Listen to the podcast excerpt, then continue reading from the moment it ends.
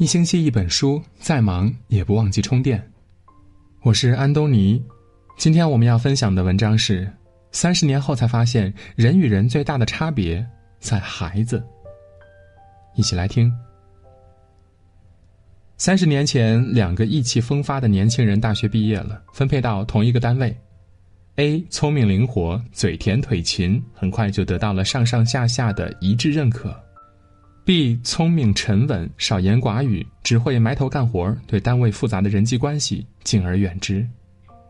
十年之后，两个人都已经娶妻生子，在城市扎下了根。工作上，两个人也渐渐有了差距。A 得到了领导的赏识，被提拔为单位的中层；B 工作卖力，但是老实木讷，渐渐地落在了 A 的后面。二十年后，B 也干到了单位的中层，A 已经向着领导层迈进了。三十年后，A 做到了领导层，B 依然在中层踏步。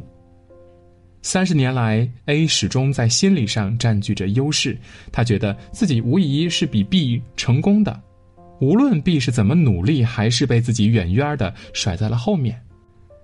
B 呢，依然每天踏踏实实的干好自己的事儿。脸上始终挂着淡定的笑容。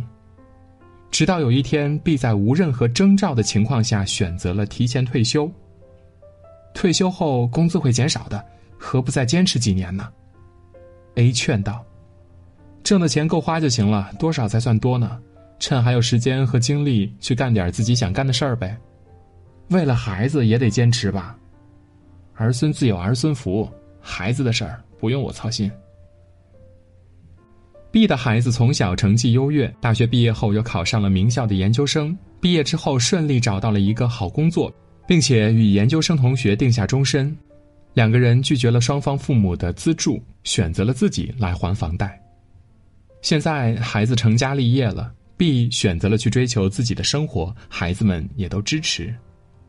这个时候，A 忽然发现了，其实真正占据上风的是 B，自己早已被 B 赶超了。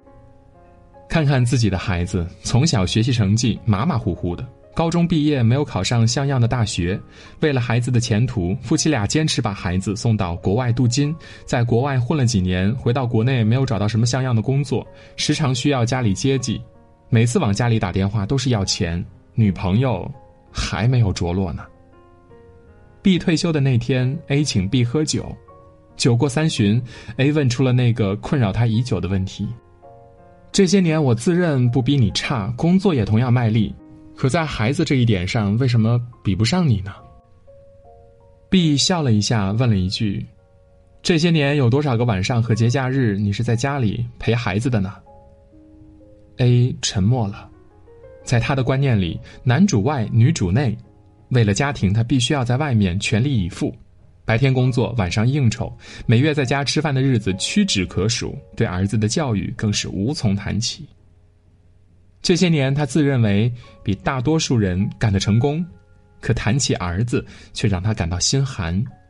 他辛辛苦苦一辈子都是为了儿子，儿子却跟自己并不亲，爷俩儿单独相对，常常无话可说。他想传授儿子一些人生经验，儿子不屑地说：“早干嘛去了。”A 和 B 的故事就是每天发生在我们很多人身边真实的故事，也让我们重新思考我们的选择。前一阵子跟几个牛娃的妈妈取经，如何改变孩子学习不认真的态度？一个妈妈直接怼给我：“你现在给任何一个孩子下这样的结论，都是不负责任的。”你为什么说他学习态度不好？你分析原因了吗？你分析他的心理了吗？你跟他心平气和的谈过吗？我说，他平时做作业拖拖拉拉的，明明能够提前做好，非得拖到很晚才做。另一个妈妈说，那是你的方法不对，你是不是在他做完作业后又额外给他加了任务？他做完越早，你加的任务越多。我不接茬儿，继续说，他不爱读书。他读书的时候，你们家长读书了吗？家里有读书的氛围吗？你讲究方法了吗？一圈问下来，我发现每一个牛娃的背后都有一个豁得出去的家长。孩子小的时候呢，需要全身心的陪伴；孩子上学之后，需要全身心的陪伴学习。就像牛娃妈妈们说的，辅导的时间要靠上，对待孩子的态度要端正，辅导的方法要科学，辅导全靠吼，那是简单粗暴的无能表现。没有学不好的孩子，只有辅导不好的家长。孩子的学习出了问题，首先是家长出了问题，或者时间不够，或者方法不对，或者态度不好，或者分析不到位。看，这就是牛娃家长们的逻辑。奇怪的是，他们的观点出奇的一致，他们的孩子都是牛娃。要想三十年后做一个幸福的退休老人，从娃出生的那一刻就要努力了。孩子是一个家庭最大的投资，因为几十年后你过得好不好，很大程度上都取决于你的孩子怎么样。当然，投资孩子不是把所有的希望和孩子都加注到孩子的身上，自己只会说“我这辈子就这样了，咱家以后全靠你了”。投资孩子的同时，也要投资自己，培养孩子的过程是与孩子共同成长的过程。投资孩子不是炒股，不能速成。投资孩子更像基金定投，需要源源不断的投入。投资孩子更像是发展农业，一颗种子种到地下，无论你如何着急，它都只能一天天的长成，而不能速成。你必须时时刻刻的浇水、施肥、除草，等待它慢慢成熟。投资孩子是最不能作假的工作了，你投入了多少？二三十年后会看得清清楚楚的。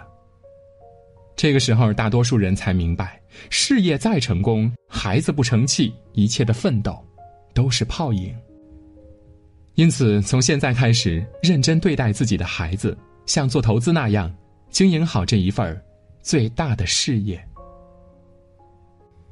今天的文章到这里就结束了。如果您喜欢我们的文章，可以在文末点一个再看。